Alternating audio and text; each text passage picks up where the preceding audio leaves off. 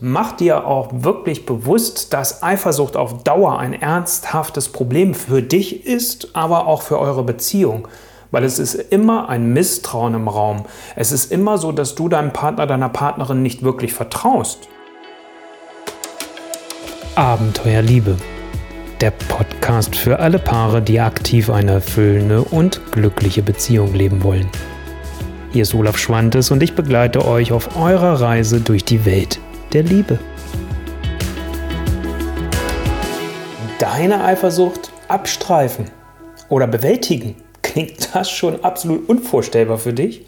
Weil es im Moment sich so schwer anfühlt, dass du das Gefühl hast, wenn die Eifersucht kommt, dann überrollt sie dich. Die gute Nachricht ist, es gibt Möglichkeiten, wie du dich daraus befreien kannst. Deswegen lass uns in die drei Schritte eintauchen, damit auch dir es gelingt, deine Eifersucht wirklich abzustreifen. Nummer eins: Identifiziere deine Eifersucht. Klingt erstmal unsexy, oder? Worum geht es ganz genau? Achte mal in der nächsten Zeit wirklich ganz bewusst auf deine Gedanken und deine Gefühle. Schreib sie dir am besten auf. Weil was passiert, wenn wir uns versuchen, nur daran zu erinnern? Wir verlieren die Details. Also schreib dir auf, wann hast du das Gefühl der Eifersucht gehabt? Wann ist das hochgeploppt? Was war in dieser Situation ganz genau? Sodass du da dich besser auch erstmal kennenlernst und verstehst.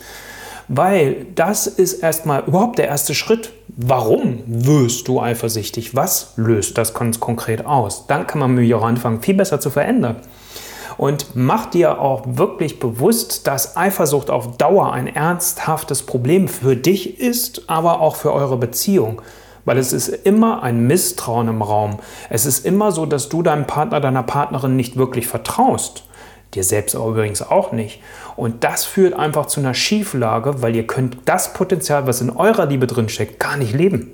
Schritt Nummer zwei. Jetzt, wo du für dich aufgeschrieben hast, wirklich erkannt hast, in welchen Situationen kommt diese Eifersucht hoch, was passiert in so einer Situation, dass das Gefühl ausgelöst wird, kannst du anfangen, mit diesen Ängsten weiter zu arbeiten und die tiefer für dich zu reflektieren, und das sprechen wir gleich drüber, und für dich auch eine Lösung zu finden, wie du da rauskommst.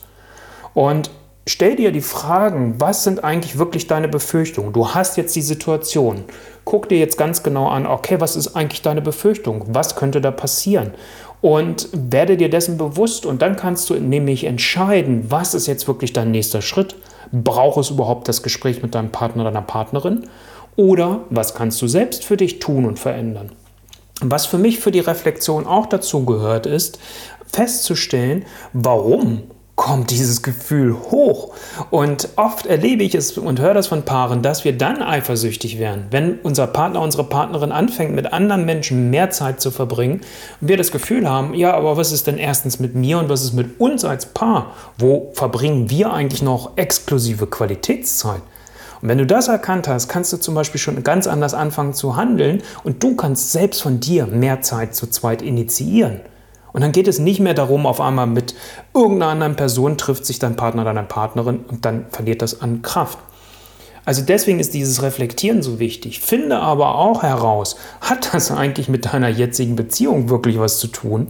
Oder kommt das aus irgendeinem alten Krams, also aus einer vorherigen Beziehung, wo du vielleicht auch mal betrogen worden bist und deswegen so eine, so eine Eifersucht überhaupt auch einen gewissen Nährboden kriegt?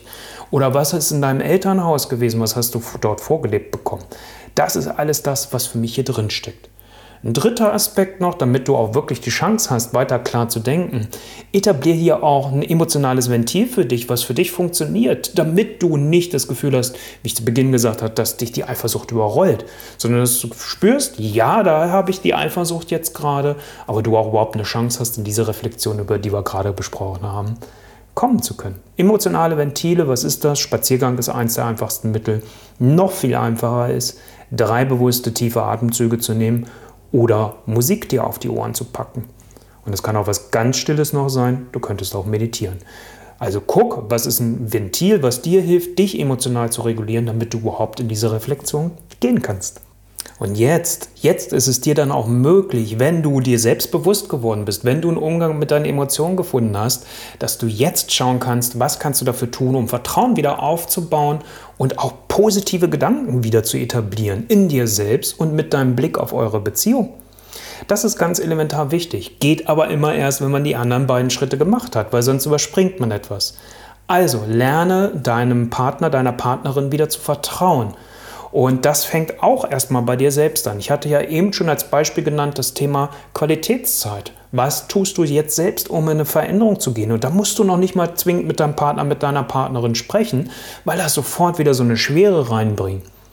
Klar, wenn es einen konkreten Anlass gibt, dann heißt es auch konkreter darüber zu sprechen, aber das ist gar nicht Thema heute hier dieses Inhaltes. Konzentriere dich auch wieder viel stärker auf die positiven Effekte deiner Beziehung, Effekte und Aspekte. Also nutze das, was ich dir im ersten Schritt schon als Tipp mitgegeben habe, dieses aufzuschreiben, dich selbst zu reflektieren weiterhin und schreib jetzt mal ein Positivtagebuch. Weil die negativen Dinge, da wirst du dich sowieso dran erinnern, da können wir darauf wetten. Also schreib doch mal ein Positivtagebuch und führ mal auf, was es Tolles gibt bei euch in eurer Beziehung, wofür du glücklich und dankbar bist. Und sage dir auch letztendlich selbst positive Affirmationen solche Dinge, und das ist jetzt sehr an der Oberfläche erstmal vielleicht noch, aber ähm, das würde sonst heute hier ein bisschen in den Rahmen sprengen, wirklich auch zu sagen, ich bin es wert, geliebt zu werden. Wie oft erlebe ich, dass das ein Thema ist in der Zusammenarbeit mit meinen Paaren, dass das genau ein, ein Glaubenssatz ist, den wir vielleicht noch mitschleppen, dass ich das Gefühl habe, ich bin gar nicht liebenswert. Und wenn ich dann das Gefühl habe, wir verbringen nicht mehr so viel Zeit miteinander, es hat sich was verändert zum Beginn der Beziehung und mein Partner, meine Partnerin trifft sich mit jemand anderen, dann kriege ich die Eifersucht so ein Futter. Also, deswegen ist dieser dritte Schritt so elementar wichtig. Du steckst weiterhin in deiner Eifersucht fest und willst endlich aus dieser Negativspirale raus, willst es aktiv angehen. Cool, dann buche dir dein kostenfreies Strategiegespräch unter olaf-schwantes.com.